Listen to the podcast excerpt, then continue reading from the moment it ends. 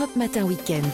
Et on vous souhaite un excellent réveil, un très bon week-end dans notre compagnie. La matinale se poursuit avec vous, Anthony Favali. Bonjour. Bonjour et bon réveil à tous si vous nous rejoignez sur CNews et sur Europe 1, 8h10, c'est l'heure de Face à Bigot, de l'info, de l'analyse, 45 minutes avec Guillaume Bigot, politologue. Bonjour Guillaume. Bonjour à vous, bonjour à tous. Paris réussi pour les syndicats, on va pas se mentir Guillaume, hein, qui maintiennent la pression sur l'exécutif. Hier dans la rue, un regain de mobilisation, 963 000 personnes au moins selon le ministère de l'Intérieur, 2,5 millions et demi selon les syndicats. Qu'importe les sources, il y avait davantage de monde dans la rue hier que mardi dernier. Et maintenant, me direz-vous, maintenant, sans surprise, après un mois de mobilisation sans effet sur le plan politique, c'est la menace des blocages qui est brandie. Les syndicats menacent de durcir le mouvement et de mettre le pays à l'arrêt dès le 7 mars prochain. Si toutefois, bien sûr, le gouvernement reste sourd à leurs revendications. Les explications, Valérie Labonne. Depuis le début de la mobilisation, les syndicats affichent un front uni, du jamais vu depuis 2010, et le succès dans les cortèges, avec des Français qui manifestent en masse, pousse les syndicats à changer le rapport de force avec le gouvernement. Ils appellent à durcir le mouvement avec une nouvelle journée de grève le 7 mars prochain. Si malgré tout le gouvernement et les parlementaires restaient sourds à la contestation populaire, l'intersyndicale appellerait les travailleurs et les travailleuses, les jeunes et les retraités à durcir le mouvement en mettant la France à l'arrêt dans tous les secteurs le 7 mars prochain. Dans la rue à Paris, la colère est palpable. Beaucoup ne comprennent pas l'entêtement de l'exécutif et sont prêts à aller jusqu'au bout pour faire tomber la réforme. Il faut leur montrer que les travailleurs, c'est eux qui font qu'il euh, y a autant d'argent, il y a autant de dividendes. Bah voilà, donc pour moi, il faut bloquer l'économie. Il n'y a que comme ça qu'ils vont comprendre. Les journées, elles servent à nous mobiliser, à redonner confiance au monde du travail. Et il faudra que le gouvernement ait peur d'une véritable explosion sociale. Moi, je veux une explosion sociale. Je veux un mai 68. L'intersyndicale de la RATP et la CGT cheminot appellent à une grève reconductible à partir du 7 mars prochain et espèrent entraîner d'autres fédérations dans leur sillage pour mettre la pression sur le gouvernement. Guillaume Bigot, à votre avis, c'est maintenant le début du bras de fer dans, dans les trois semaines qui viennent, jusqu'au 7 mars? Il me semble pas que ce soit maintenant. Euh, alors, on, l'a dit, on va le répéter. Effectivement, le euh, pari, d'une certaine façon, est réussi. C'est pas la déferlante, c'est pas le tsunami euh, qu'a vu Jean-Luc Mélenchon, pas du tout. Mais c'est pas non plus une vaguelette qu'espérait le gouvernement ou un tassement, etc. donc c'est réussi en quantité, j'allais dire, et en qualité. D'abord, il y a ce commentaire, moi, qui m'a paru quand même assez savoureux de M. Darmanin et de ses services, qui a cru euh, décompté 963 000 manifestants en France. Bon, je ne sais pas pourquoi pas 999 999, vous voyez, un peu comme dans les... Parce qu'il fallait être en dessous du million. Bon, c'est assez ridicule. En général, vous avez 2 millions et demi ou 2 millions, plus de 2 millions disent les, syndicats, et le ministère de l'Intérieur, généralement, euh, euh, donne un chiffre très bas, et, la réalité est à la moitié. Voilà pour la quantité. Donc il n'y a pas un effet de tsunami, mais il y a tout de même une mobilisation importante. En qualité, c'est très calme, très digne, très quasiment pas de débordement. Ça contraste évidemment avec ce qui se passe à l'Assemblée. Ça contraste aussi avec ce qui s'était passé pendant les Gilets jaunes. Les syndicats connaissent leur affaire et, et tiennent les gens. Maintenant, ce qui est très intéressant, c'est de voir que le discours, pas de la méthode, mais le discours de la pédagogie, c'est-à-dire dont je rappelle que c'est un terme normalement qui devrait être utilisé en, politique avec beaucoup de prudence parce que la pédagogie c'est pour les enfants normalement. Mais la pédagogie dont voulait faire preuve M. Macron, Mme Borne et les ministres concernés par cette réforme pour expliquer aux petits Français comment euh, euh, cette réforme était bonne pour eux, etc. Ça ne fonctionne pas, ça a l'air de produire des résultats inverses. En revanche, il y a une sorte, je ne dirais pas de pédagogie donc, mais une sorte de préparation qui est assez habile de la part des syndicats. C'est-à-dire parce que c'est perlé. Alors évidemment, c'est pas ça met pas beaucoup de pression pour l'instant, c'est vrai. surtout que là, c'était c'était vraiment une journée. Euh, un samedi, un jour non travaillé pour beaucoup et un jour de vacances. Mais ça a permis d'asseoir une légitimité syndicale. Exactement. C'est pour l'instant, c'est un sans faute. C'est ce qu'on peut mmh. signaler. C'est un sans faute. Et surtout, ça prépare la suite. Et il prépare les esprits. Vous voyez, la pédagogie d'un côté ça marche pas, mais de l'autre ça marche. Il prépare les esprits au blocage. Alors, enfin, ça marche, mais ça n'a pas eu d'effet politique. Hein.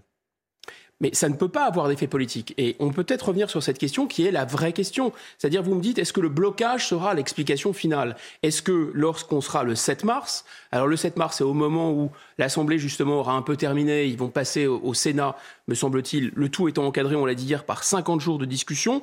Euh, il y aura une, mobilisation, un blocage total le 7 mars, et ils sont en train de préparer les Français à ce blocage. Pour l'instant, les sondages disent, il faut être extrêmement prudent, pour l'instant, les sondages disent que les Français suivent, qu'ils sont plutôt prêts à ce blocage et qu'ils veulent ce blocage. Donc il faut monter la sauce. Attention, politiquement, vous avez raison, ça ne veut pas dire que ça va changer quelque chose à l'Assemblée nationale, c'est pas sûr du tout. Et deuxièmement, même s'il y avait le blocage généralisé et surtout des violences, l'opinion est versatile. Elle peut se. Vous pensez qu'elle peut se retourner contre. Ben, ça, c'est pas moi qui le pense. C'est que je, à chaque fois qu'on a vu des mouvements euh, sociaux, on ne sait pas très bien dire de quel côté la pièce va tomber. Moi, ce qui me semble, avec un peu de recul, ce que je peux vraiment essayer d'expliquer, c'est que au-delà euh, de, cette, de ce bras de fer sur la question de 64 ans, sur la question du, du cœur de la réforme, etc., et de ce qui se joue, pour caricaturer, entre le gouvernement, le Parlement, mais aussi euh, le gouvernement et le Parlement, c'est-à-dire les institutions démocratiques représentatives et la rue, et encore autre chose, les syndicats, finalement se joue quelque chose qui est la crise de la représentativité, me semble-t-il. C'est-à-dire que les syndicats donnent l'impression de contrôler la population, donc c'est rassurant pour tout le monde pour l'instant, mais c'est peut-être qu'une illusion. Ils le verront si le blocage est légitime ou pas, on ne le sait pas encore, mais peut-être ils le verront si à un moment il y a une espèce de crue, si vous voulez, torrentielle, euh, une espèce de gilet jaunisation du, mécanisme, et là on va peut-être s'apercevoir que les, syndicats eux-mêmes seront un peu dépassés. Mais surtout, surtout, ce n'est pas parce que ça passera euh, euh, au plan parlementaire, parce que la loi sera votée d'après nos institutions, la loi est votée, point, ce sont les représentants du peuple. En vérité, ça va consommer finalement la, rupture et le divorce entre une opinion publique qui, pour l'instant, n'en veut absolument pas, et massivement, et euh, euh, des représentants euh, de l'opinion, qui sont le gouvernement d'un côté et président de la République élu au suffrage universel avec une confortable quand même avance au second tour, et euh, une majorité qui sera à, construire, qui reste à construire, mais avec quand même peu de suspense sur le fait que finalement le gouvernement arrivera à raccrocher les wagons avec LR. Donc d'un côté, vous avez une majorité représentative qui va, qui est, qui est, qui a une majorité claire d'une certaine façon, très claire, et de l'autre, une population qui est non moins claire avec quasiment deux tiers d'un côté et deux tiers de l'autre de gens qui n'ont sont plus du tout accordés. ils ne sont, ils sont, il y a vraiment un désaccord. Donc, je pense que c'est pas parce que la réforme sera votée que pour le coup la colère va retomber. C'est ça va, dont on va peut-être s'apercevoir de manière un peu, un peu angoissée, il faut dire. Guillaume Bigot, quand Aurore Berger, la patronne des députés Renaissance, euh, dit dans le JDD ce matin, les syndicats ont conscience qu'ils n'ont pas intérêt à emprunter cette voie, la voie des blocages, à partir du 7 mars elle est déconnectée de la réalité? Non, alors pour le coup, elle pas, je pense qu'elle soit, elle n'est pas déconnectée de la réalité. Je pense que la seule chance que le mouvement spontanément dégonfle euh, du point de vue de la légitimité, du point de vue de l'adhésion, parce que vous avez bien vu que les sondages pour l'instant, c'est ça que je disais que la, pédagogie entre guillemets des syndicats est plutôt efficace, c'est que les Français ont l'air de dire maintenant nous sommes prêts à un blocage, si vous bloquez le pays, on vous suit. Si vous bloquez le pays, on considérera que tant que le gouvernement n'a pas retiré euh, sa réforme, euh, c'est vous qui avez raison. Mais là, encore une fois, cette Aurore Berger est en train de dire notre seule carte, c'est qu'effectivement, si les blocages s'installent, la vie quotidienne des Français sera empoisonnée, donc l'opinion va se retourner. Ça, c'est le premier espoir du gouvernement. Ça va être un premier, un premier cliquet en quelque sorte. Si vous voulez, pour le gouvernement, il y a trois étapes. Il y a l'étape de vont-ils, oui ou non, réussir à, avoir une majorité parlementaire, Sénat euh, et Assemblée nationale, dans le dispositif qu'ils ont choisi en moins de 50 jours pour éviter, euh, pour éviter de passer en force. Alors le 47.1, euh, normalement, ça va pas être avec euh, euh, le 49-3 qui est tant décrié, mais ça pourrait être même pire parce que s'ils n'ont pas cette majorité, ils passeront par des ordonnances. Voilà, directement, ce sera encore plus violent. Donc ça, je pense que cette manche-là, je ne vais pas dire qu'elle est gagnée, aucune n'est gagnée à l'avance, mais ça risque d'être bon. Ensuite, il y a une deuxième manche qui est le blocage oui ou non, si le blocage s'installe dans la durée, si la vie des Français est empoisonnée pendant des semaines et des semaines, qu'on a pu le voir par exemple en 1995, vous êtes trop jeune, mais ça avait commencé un peu en 2019-2020, euh, aussi à s'étendre dans la durée, c'est-à-dire grosso modo les transports, l'énergie, etc., enfin ce qui paralyse la vie économique du pays, plus la jeunesse, euh, eh bien ça, si ça s'étend, Est-ce que les Français vont se retourner ou pas et continuer à soutenir cette position à la réforme? Et puis, il y a un troisième temps, et j'espère qu'on n'en arrivera pas à ce troisième temps-là. Ce troisième temps-là, ce serait finalement, euh, la réforme passe, j'allais dire, dans les formes démocratiques. Euh, là, euh, le, blocage est suivi par l'opinion publique, mais finalement, eh bien, la colère ne redescend pas. Là, qu'est-ce qu'on fait? Guillaume Bigot, je voudrais vous faire écouter les témoignages de, manifestants hier dans le cortège qui déplorent la, surdité du gouvernement. Et, et le débat, on l'entend, et vous allez l'entendre, se cristallise un petit peu autour de la personnalité du chef de l'État. Écoutez. C'est pas que pour moi que je fais cette manifestation, c'est aussi pour tous les autres qui vont partir à la retraite euh, dans certaines années. On a tous des parents, des oncles, des tantes qui là sont concernés. Moi, typiquement, ma mère, euh, c'est ce qu'elle explique. Ça fait en fait cinq ans qu'elle dit qu'il lui reste dix ans à travailler. Tout s'accumule. On fait face à un gouvernement en fait qui est sourd aux demandes du peuple. Et je trouve qu'une démocratie, en fait, c'est pas juste mettre euh, un bulletin tous les cinq ans dans une urne, mais bien sûr, c'est écouter ce que le peuple a à dire. Et du coup, je suis là en fait pour utiliser mon droit de grève et mon droit de discussion sociale et démocratique qu'est la manifestation. Je fais partie des gens qui ont voté Emmanuel Macron au second tour à la présidentielle pour faire barrage au Front National et j'ai actuellement le sens, la sensation qu'il euh, y a un viol de mon vote. Cette euh, question de barrage au Front National, c'est devenu une blague pour eux, je pense. Ils jouent avec ça. Comment fait-il pour ne pas entendre? Je pense que s'il n'entend pas, c'est parce qu'il voilà, il s'est habitué à ne tenir aucun compte de ce que lui disent les gens quelque part, ce débat sur la réforme des retraites, mm. il remet en perspective aussi euh, le vote qui a été fait pour Emmanuel Macron, le vote des Français lors de la présidentielle. C'est même très étonnant. Vous avez quasiment euh, la même proportion, ce ne sont pas nécessairement les mêmes, mais la même proportion. Vous avez pratiquement autant de gens qui ont euh, confirmé Emmanuel Macron lors du second tour que de gens qui maintenant sont opposés à la réforme dont il dit que c'est sa réforme, c'est euh, le cœur de sa, le cœur battant de sa politique. En fait, je crois qu'il faut presque remonter le fil encore plus loin. Finalement, encore plus en amont, pardon. Finalement, comment s'appelle le mouvement lancé par Emmanuel Macron? Les marcheurs. Alors qu'est-ce que voulaient ces marcheurs finalement? Et qu'est-ce que prétendait Emmanuel Macron? Résoudre le problème de la représentativité, résoudre la fatigue de la classe politique, résoudre le fait que le clivage droite-gauche n'était plus vraiment opérant, résoudre le fait que c'est plus possible d'avoir une classe politique complètement un peu hors sol, un peu autiste, et qu'il fallait écouter les citoyens et mettre le pays en marche. Et en fait, la déception est immense, elle est gigantesque. Pourquoi? Parce que les gens se rendent compte que finalement, c'est pour poursuivre exactement la même politique d'adaptation de la France à la mondialisation, ça ne m'appartient pas ici de me prononcer si c'est une bonne politique ou une mauvaise politique, mais disons en tout cas, la, population a découvert, comme un peu on retire des bandelettes au fur et à mesure, que finalement, la révolution promise, la reconnexion avec la population, le fait d'écouter le pouls de la population, c'est une symbolique très forte qu'a utilisé Emmanuel Macron à plusieurs reprises. Euh, la grande consultation pendant les Gilets jaunes, euh, encore il a reparlé de la refondation de nos institutions, etc. Finalement, il a ébranlé le système de représentativité, il a ébranlé le jeu politique traditionnel en pensant euh, découvrir une adhésion absolument massive euh, de la population. Et il n'y a pas d'adhésion massive, ne serait-ce que parce que le programme qui est proposé n'est pas un programme alternatif. C'est pas euh, je vais découvrir une nouvelle stratégie, un nouveau cap pour la France. C'est je vais faire la même chose que M. Juppé, que M. Hollande, que M. Jospin, que M. Chirac, que tout ce qui a été fait depuis 40 ans, je vais le faire en accéléré.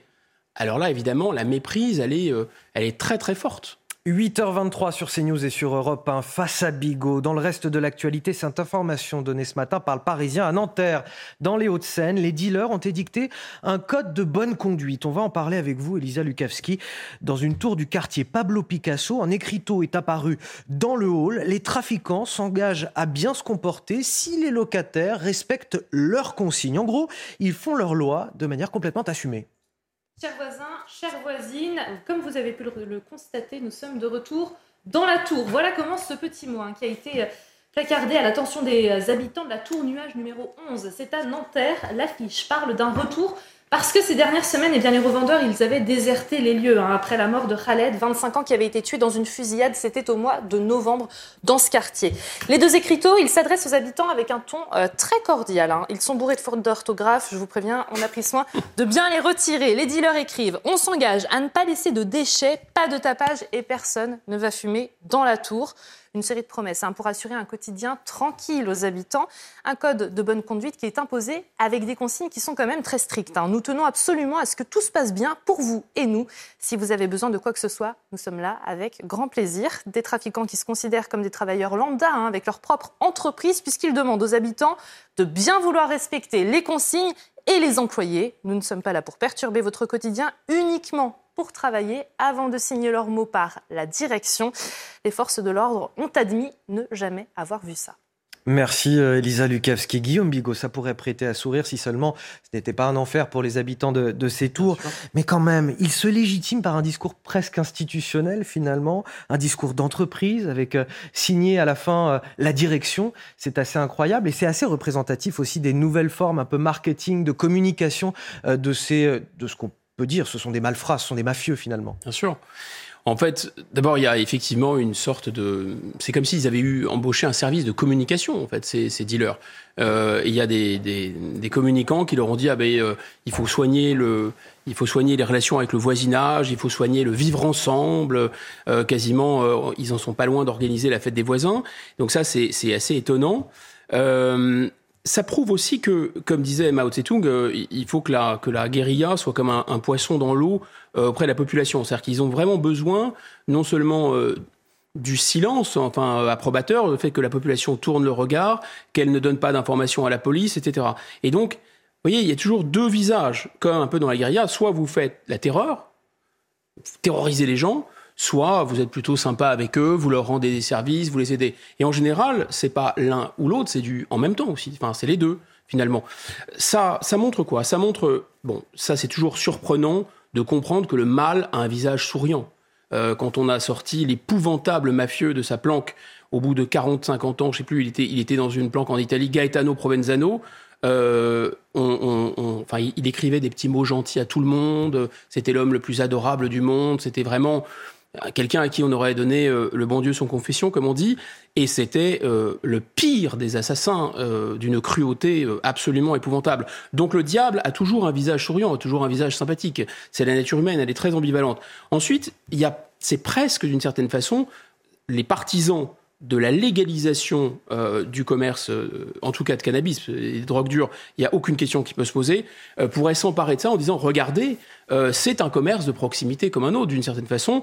Euh, ils ne payent pas d'impôts, ça c'est sûr, mais euh, ils ont une volonté, une velléité de se structurer comme une entreprise.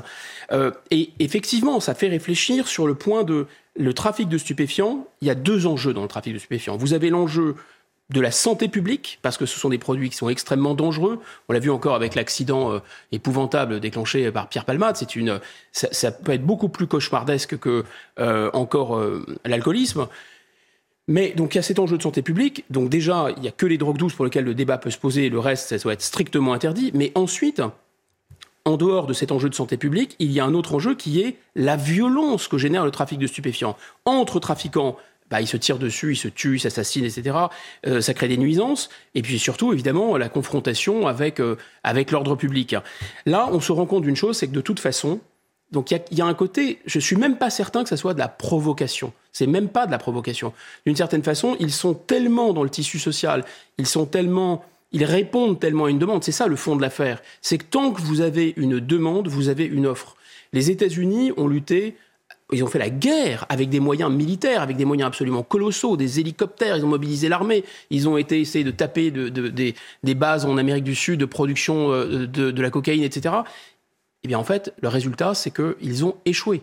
Donc, vous pouvez neutraliser les effets de la violence par une politique pénale très dure, et je pense que de toute façon, il faut le faire. Mais le problème de fond, c'est tant que vous avez une demande, vous aurez une offre, quoi que, quoi que vous fassiez. Et peut-être faut-il aussi s'interroger, c'est la deuxième question qu'on peut se poser, sur le fait de plutôt s'attaquer aux consommateurs qu'aux dealers. Parce que les dealers, d'une certaine façon, euh, d'abord... Si ne sont là que parce qu'il y a un débouché. Mais exactement. Et puis surtout, si d'abord, ils sont, ils sont très accoutumés à la violence et à la brutalité, donc c'est pas le système pénal aujourd'hui qui va leur faire peur. Ça, il faudrait déjà durcir les peines. Mais en plus, dès qu'il y en a un qui tombe, bah, il y en a dix qui prennent la suite. Donc en revanche, les consommateurs, eux, qui sont souvent insérés dans la société, euh, bah, ceux-là, évidemment, ils seraient beaucoup plus sensibles, je pense, à une répression pénale. Et puis surtout, euh, au lieu d'essayer de démanteler un peu par la force, de manière spectaculaire, mais il faut dire que il y a quelque chose de vain là-dedans, c'est-à-dire euh, vous en attrapez un, il y en a dix qui ressortent, encore une fois. Euh, c'est la politique spectaculaire de M. Darmanin. Ça fait des images, on a l'impression qu'on agit. En attendant, on n'arrive pas à enrayer ce trafic de stupes. Il faut peut-être agir au porte-monnaie aussi. C'est peut-être des amendes euh, absolument carabinées, salées. on n'arrive pas vraiment à mettre les gens en prison avec le système pénal tel qu'il est aujourd'hui, mais on pourrait au moins les ruiner, ces trafiquants de stupéfiants.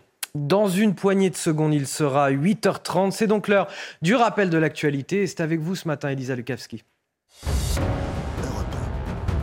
Les suites de l'accident dans lequel est impliqué Pierre Palmade, le comédien, était sous l'emprise de la cocaïne lors de la collision vendredi de la voiture qu'il conduisait avec un autre véhicule. Outre l'humoriste, cet accident a fait trois blessés graves, hein, dont une femme qui était enceinte et qui a perdu son bébé. Hier soir, le pronostic vital de ces trois personnes était toujours engagé. Une enquête a été ouverte pour homicide et blessures involontaires.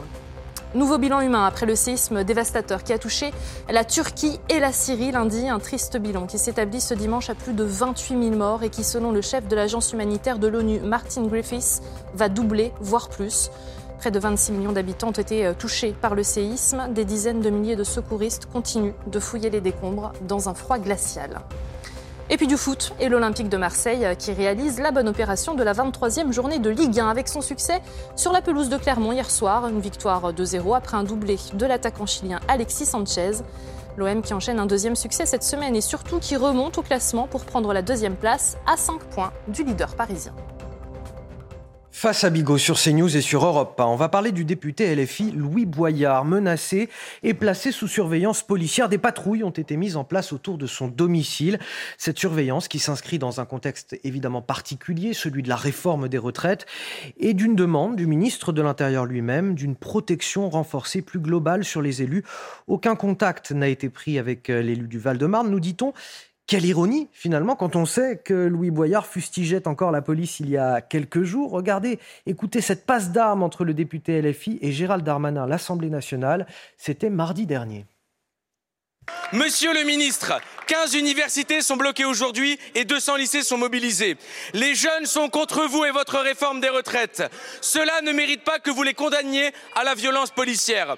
Monsieur le ministre, pouvez-vous me garantir que vous ne ferez plus frapper, gazer au lacrymogène ou éborgner aucun lycéen mineur ou aucun étudiant? Monsieur le député, je crois que moi j'ai peur que vous n'aimiez pas tellement la police. Le 24 juin 2022, il faut dire que vous déclariez c'est un fait que la police tue. Le 31 mars, vous rajoutiez comment ne pas voir que les contrôles abusifs de la police tuent. Sur fond de refus d'obtempérer, les policiers abusent de leurs armes et tuent en conséquence. Le 8 septembre, bref, on peut dire que les policiers n'ont pas beaucoup de présomption euh, d'innocence avec vous. On espère à terme que Louis Boyard et plus largement la France insoumise seront capables un jour de reconnaître que la police est là pour protéger les Français et qu'elle le fait euh, Ce ne sera pas le jour où, en tout cas, ils auront pris le pouvoir, ça c'est sûr. Euh, je pense que derrière ce discours extrêmement violent, bon, il y a un côté arroseur arrosé, évidemment, il a besoin de, il a besoin de la police. Euh, Alors je précise que c'est pas lui qui l'a demandé, mais bon, voilà, il, est certainement euh, rassuré d'être protégé aujourd'hui bah, par la police face aux menaces. S'il pense que la police tue, je suis pas sûr qu'il soit, qu'il soit rassuré. Et s'il était cohérent, et si, alors il y, y, a une question de cohérence, de logique. Je suis pas sûr que ça, ça vraiment ça concerne, enfin la logique le concerne, mais peut-être un peu de un peu d'honneur, un peu de dignité, un peu de panache, un peu d'esprit français. S'il si, tient ce discours, il pourrait au moins publiquement dire écoutez, euh, merci aux policiers. Moi, je voudrais une France dans laquelle les policiers ne sont pas armés. C'est la position de la France insoumise. Et euh, je n'ai pas besoin de vous pour me protéger. Alors, c'est l'honneur de la police et du ministère de l'Intérieur et de la République en général de protéger tous ces élus et même tous ces citoyens, quelles que soient leurs opinions, y compris s'ils ont des opinions extrémistes. Mais enfin, vraiment, il n'a pas la plus petite once de, dignité. Mais il faut interroger ce discours de la police qui tue, qui est un discours vraiment de chargé, quand même, chargé de haine en réalité, parce que si la police tue, c'est que la police est une ennemie, c'est que la police est très dangereuse. Ça veut dire on entend presque qu'il faut riposter d'une certaine façon. Et il faudrait la désarmer, cette police. Elle est extrêmement dangereuse. C'est une milice. Derrière, vous avez quoi? Vous avez un discours marxiste qui consiste, un vieux discours marxiste éculé, c'est-à-dire c'est la police de la bourgeoisie, sur les gardes-chiourmes des capitalistes, du 1%, etc. Euh, donc ces gens-là, eh bien, ce sont des, des, des, des traîtres à leur, euh, à leur classe sociale. Donc c'est un discours aussi très très dur, très violent. Mais en réalité, M. Boyard, c'est c'est pas c'est pas quelqu'un qui a été formé euh, par le marxisme, c'est pas quelqu'un qui est sorti de l'école des cadres, c'est pas quelqu'un qui est blanchi sous le harnais dans une lutte syndicale, dans une lutte sociale. C'est quelque chose qui est, il ressemble plus, si vous voulez, à, à, Nabila euh, qu'à euh, qu'à Lénine en fait. Donc ma question, il, a quelque chose, si vous voulez, il y a quelque chose de, de de cette violence dont on parlait justement des trafics de stupéfiants.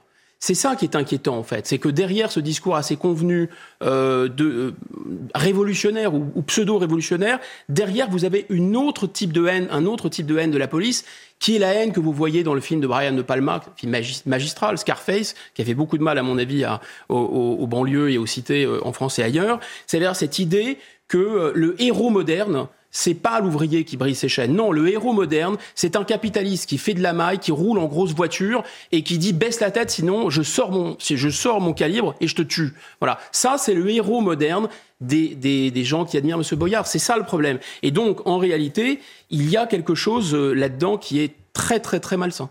Mais vous pensez qu'il le pense vraiment, Louis Boyard, ou comme les autres députés de la France insoumise, ou que c'est un discours clientéliste euh, en direction de l'électorat de la France insoumise? C'est-à-dire que là aussi, on est dans quelque chose qui est, assez complexe à comprendre, qui n'est pas aussi tranché. Un Éric Zemmour dirait oui, mais euh, Louis Boyard, euh, c'est l'islamo-gauchisme. L'islamo-gauchisme, c'est vraiment le séparatisme, c'est un autre peuple qui s'est installé, etc.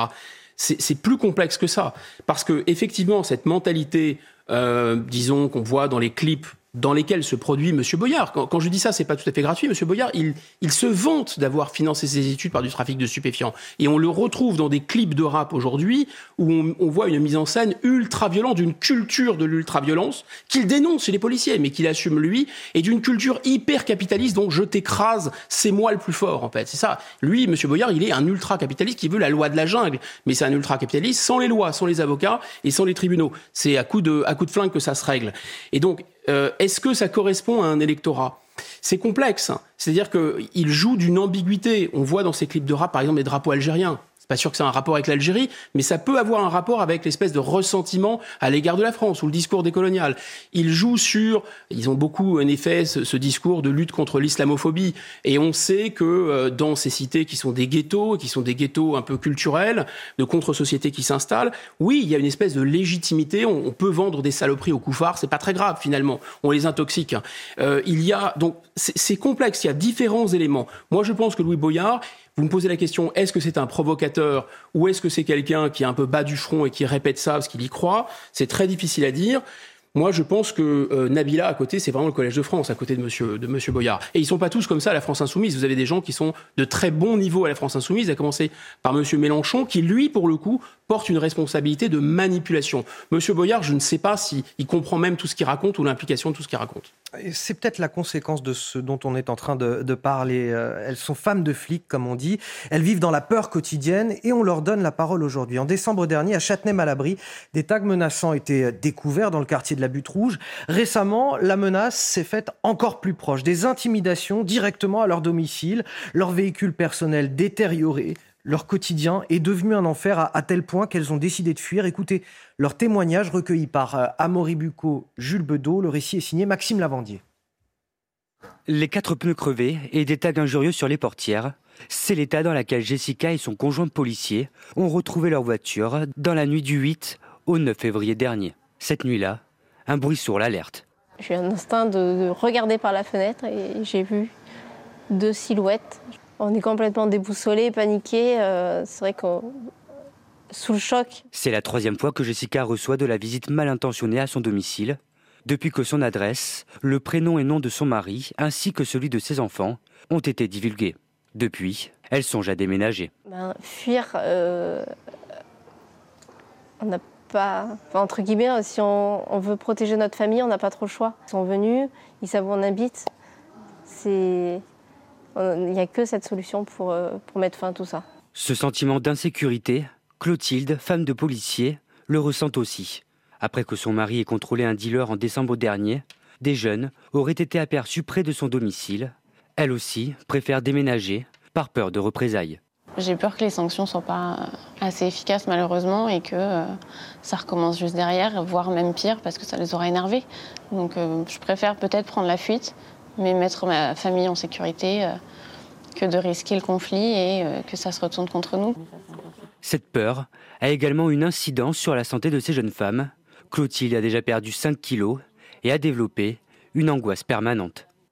Quand je rentre chez moi en voiture, euh, s'il y a quelqu'un derrière moi, je ne vais pas tourner euh, là où j'habite parce que bah, je préfère faire un tour de pâté de maison en plus et me dire euh, au moins il n'y a personne qui vient. Face à cette situation invivable à laquelle leur famille est confrontée, Jessica et Clotilde ont alerté par courrier le ministre de l'Intérieur Gérald Darmanin pour que la demande de mutation de leur conjoint, sans réponse à ce jour, soit traitée. Guillaume Bigot, ce que l'on comprend à travers ce reportage, c'est que lorsqu'un policier engage sa vie pour protéger celle des autres, eh bien, il engage aussi la vie de toute sa famille euh, qui n'a rien demandé. Ça, c'est inacceptable. Comment on peut garantir leur sécurité aujourd'hui? C'est-à-dire qu'il faut quand même aussi partir du principe que les forces de l'ordre sont là pour garantir la sécurité de tous les citoyens. Leur sécurité n'est plus garantie et comme vous le dites, la sécurité de leurs proches n'est plus garantie. Et donc là, on va déclencher chez eux euh, on a davantage souvent davantage peur pour les siens que pour, euh, que pour sa propre sécurité. Il y a donc quelque chose de très anxiogène. Donc c'est une pression maximale qu'on peut exercer sur eux. Euh, et on, a peine à comprendre comment l'anonymat de ces policiers ne peut pas être protégé par l'État. Ce serait quand même la première chose à faire.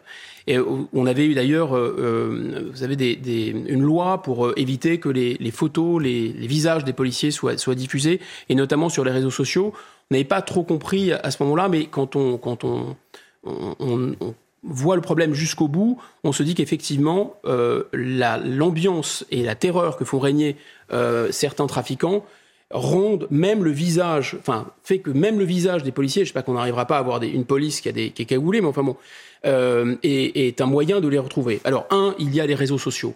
Donc, le, visage des policiers, le fait que les, même les trafiquants, etc., aient des téléphones, ils prennent le visage des policiers et euh, l'intelligence artificielle peut permettre de remonter jusqu'à eux, jusqu'à leur identité et ensuite jusqu'à l'identité de leur famille.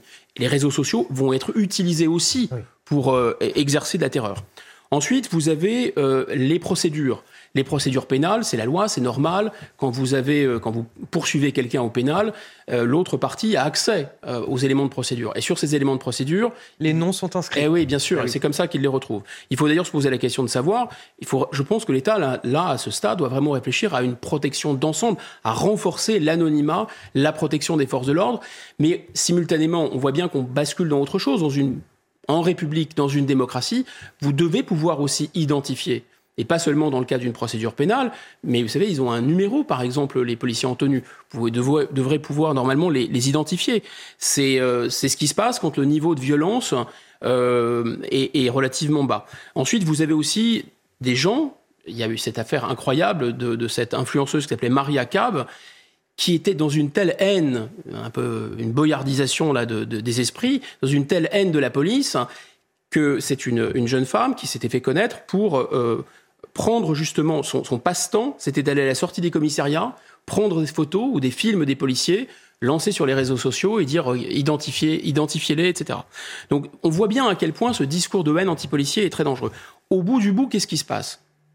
Il se passe que vous n'aurez plus personne euh, pour s'enrôler dans la police, en fait. Et euh, aujourd'hui, il y a encore pas trop de problèmes de recrutement dans la police, mais déjà le niveau de violence est tel dans les prisons que les gardiens de prison, vous n'avez, vous avez quasiment plus personne qui se présente. Enfin, plus personne, j'exagère. Ils devaient recruter, lors de deux dernières sessions, on m'a expliqué, 1200 euh, euh, fonctionnaires de la, de la pénitentiaire. Ils en ont recruté à peine 600.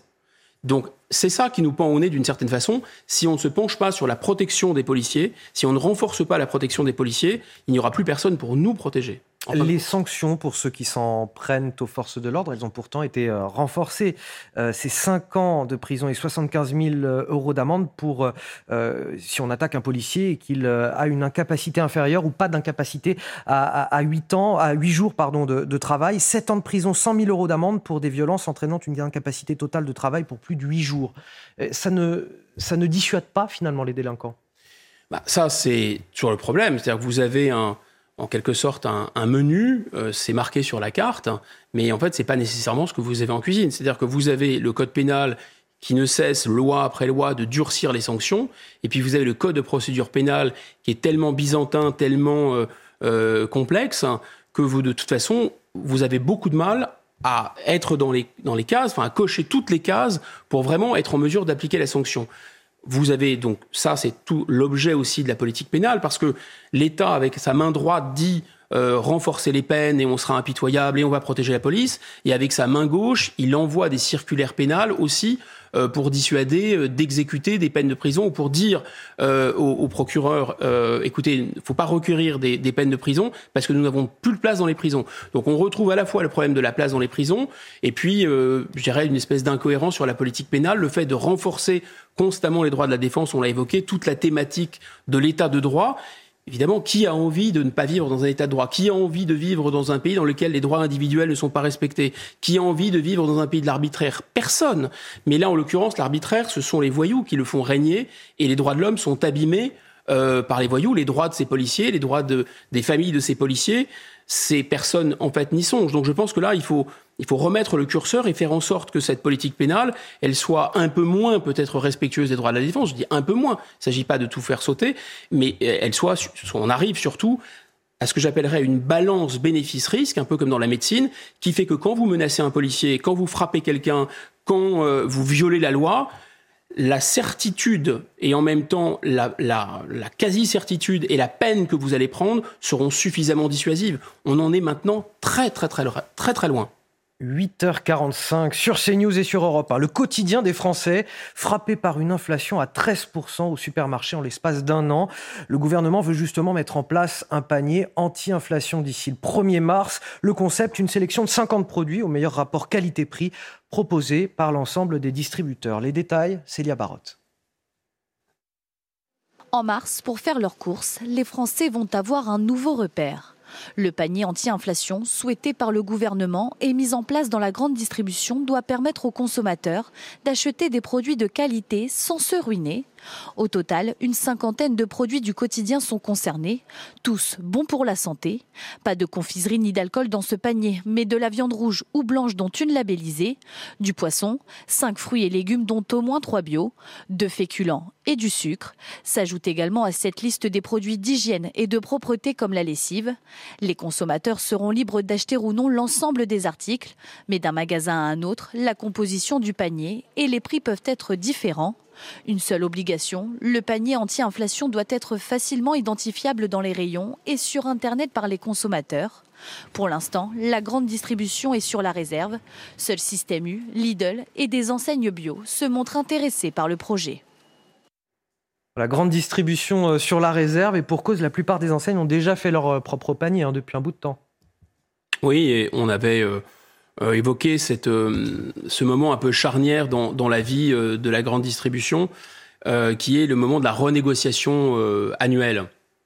Et là, justement, c'est un dispositif qui est prévu par le gouvernement avant que les effets de cette renégociation soient pleins. Et donc, ce qu'on peut dire, c'est que pour l'instant, euh, on n'a pas vu le pire en, en, en matière d'élévation des prix dans nos, dans nos caddies. Et pourtant, l'élévation des prix, elle est déjà là. On n'a pas vu euh, le pire, pourquoi? D'abord parce qu'il y a eu tous ces mécanismes de bouclier. On a demandé euh, à la grande distribution euh, de comprimer ses marges. Les industriels ont comprimé leurs marges. Enfin, grosso modo, il y a un effet comme ça de ressort qui va se détendre. Ensuite, là aussi, les effets de l'inflation, et notamment de l'effet de l'inflation énergétique, on les avait un peu jusqu'à la première année de guerre, disons, on est quasiment un an après le déclenchement des hostilités en Ukraine. On les avait un peu neutralisés, par exemple, en faisant le plein euh, des, stocks, euh, des stocks de gaz. On arrive un peu au bout du bout. Et donc là, les effets de l'inflation vont vraiment être pleins. Donc probablement moins de boucliers, euh, les négociations qui vont euh, faire que les marges vont être récupérées au contraire par la grande distribution. Et donc là, le gouvernement s'inquiète. Et il s'inquiète à juste titre, parce que si l'inflation peut être indolore pour les hauts revenus, en revanche, pour les revenus faibles, les ménages faibles, déjà l'inflation, elle est beaucoup plus importante pour eux, puisque les, les, les, les matières premières ont vraiment déjà augmenté et l'inflation officielle de 6-7% n'est pas l'inflation déjà dans les caddies, qui est déjà de 10, 15, 20. Donc là, on arriverait vers quoi? Vers quelque chose à deux chiffres euh, et une accélération. Donc c'est pour ça que le gouvernement reprend une idée, donc c'est assez ironique d'ailleurs, euh, c'est pas la seule idée qu'il reprend d'autres concurrents ou adversaires politiques, mais cette fois-ci, c'était l'idée de Marine Le Pen de faire un panier Souvenez-vous, un panier de produits de, première nécessité, de produits vraiment essentiels. Exemptés de TVA, c'est ça? L'idée, c'était de les exempter de TVA pour que ce soit à la fois simple, lisible, pratique. Et le gouvernement, euh, enfin, euh, le candidat Emmanuel Macron avait crié au populisme, c'est euh, scandaleux, c'est absurde, etc. Bon, on y revient d'une façon ou d'une autre. Alors, on y revient avec un en même temps typique du gouvernement. C'est-à-dire qu'il n'y aura pas de baisse systématique garantie de prix on va laisser un peu les grandes enseignes, c'est ce que prévoit le gouvernement. Le gouvernement demande aux grandes enseignes de faire un panier de 50 produits. Sur ces 50 produits, chaque enseigne sera libre de le composer différemment. Il y aura une obligation d'avoir des produits frais, d'avoir des produits bio, etc. Quelle qualité va-t-il y avoir euh, Des mauvaises langues euh, susurrent qu'il y a déjà au moins 40% des produits qui seront, vous savez... Euh, le Nutri-Score euh, D et E, catastrophique. effectivement, les associations, en, tout cas de consommateurs, euh, déjà commencent à, à, critiquer ce panier, oui. Exactement. Et donc, finalement, ça va être un peu à vos bons cœurs, monsieur, dame, les enseignes, en fait. faites comme vous pouvez. Euh, voilà, sans complètement renier vos, vos marges. Vous voyez, donc en fait, le gouvernement, il y a quelque chose sur lequel il a la main, c'est la fiscalité. Il y a quelque chose sur lequel il n'a pas la main, c'est la politique commerciale euh, des Alors justement, est-ce que le gouvernement fait pas un petit peu de com avec euh, ce, ce, panier euh, anti-inflation que, je le disais, les distributeurs pratiquent déjà pour la plupart Alors ils pratiquent déjà, et, il y a même des applications euh, qui sont assez bien faites. Euh, on va pas en faire la publicité ici, mais grosso modo, pour éviter, par exemple, la péremption de produits, euh, il y a des ménagères qui sont vraiment déjà acculées par l'inflation, qui téléchargent ces applications et grâce à ça, les, les, les commerces leur envoient des notifications en leur disant ben, vous avez 24 heures, vous avez 48 heures, nous avons, nous, euh, telle ou telle enseigne composer un panier déjà vraiment à prix cassé parce que sinon dans 24 heures ou dans 48 heures euh, ça ira à la poubelle et ça c'est ça a beaucoup beaucoup de succès évidemment sans parler de tous les coupons de réduction et autres ça devient vraiment une sorte euh, de, d'art de, la survie et d'art de la guérilla hein, de, de, faire ses courses aujourd'hui quand on est frappé par l'inflation. C'est, contre l'inflation elle-même que le gouvernement doit, doit lutter aujourd'hui. Qu'est-ce qu'il peut faire contre ça? Il y a deux niveaux. Le niveau sur lequel il pourrait agir lui, c'est la fiscalité. Euh, c'est pas parce que Marine Le Pen a mis en avant cette, euh, cette solution, mais on voit bien que la fiscalité, c'est quelque chose qui est à la main de l'État. Pour le reste, euh, notamment euh, le cadre européen, la concurrence, etc., fait que vous avez beaucoup de mal. Et en plus, c'est complexe. On l'avait vu, souvenez-vous, pendant le Covid, les biens, les biens essentiels, les biens non essentiels. Enfin, ça avait été toute une pagaille. Et on rentre dans une usine à gaz technocratique. Ce qui est simple, et ce sur quoi le gouvernement a la main, c'est la fiscalité. Deuxièmement, effectivement, comment on fait pour enrayer cette inflation?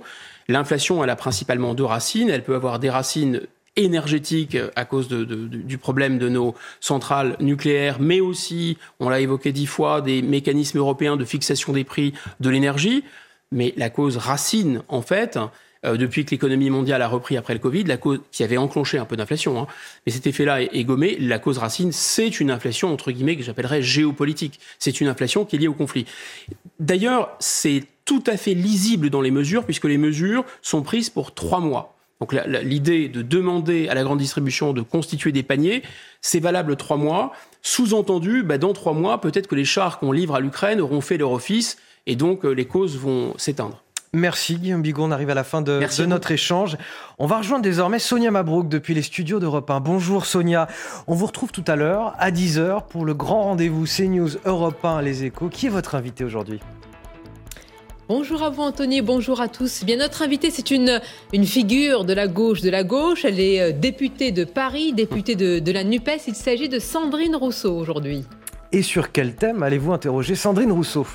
Oh, il y en a beaucoup, beaucoup, Anthony. Vous en avez parlé évidemment ce matin. Alors, il y a la suite hein, du mouvement de la réforme des retraites avec une contestation qui se durcit et cet appel à bloquer le pays le, 7 mars. Alors, qu'en est-il? Que veut dire bloquer le pays? On interrogera également Sandrine Rousseau sur la stratégie de la bordélisation, entre guillemets, à l'Assemblée nationale. Pour quel but Alors que le débat est empêché au cœur du Parlement? Et puis, nous reviendrons aussi sur les sujets de violences sexuelles et sexistes avec les cas Katnins et Bayou.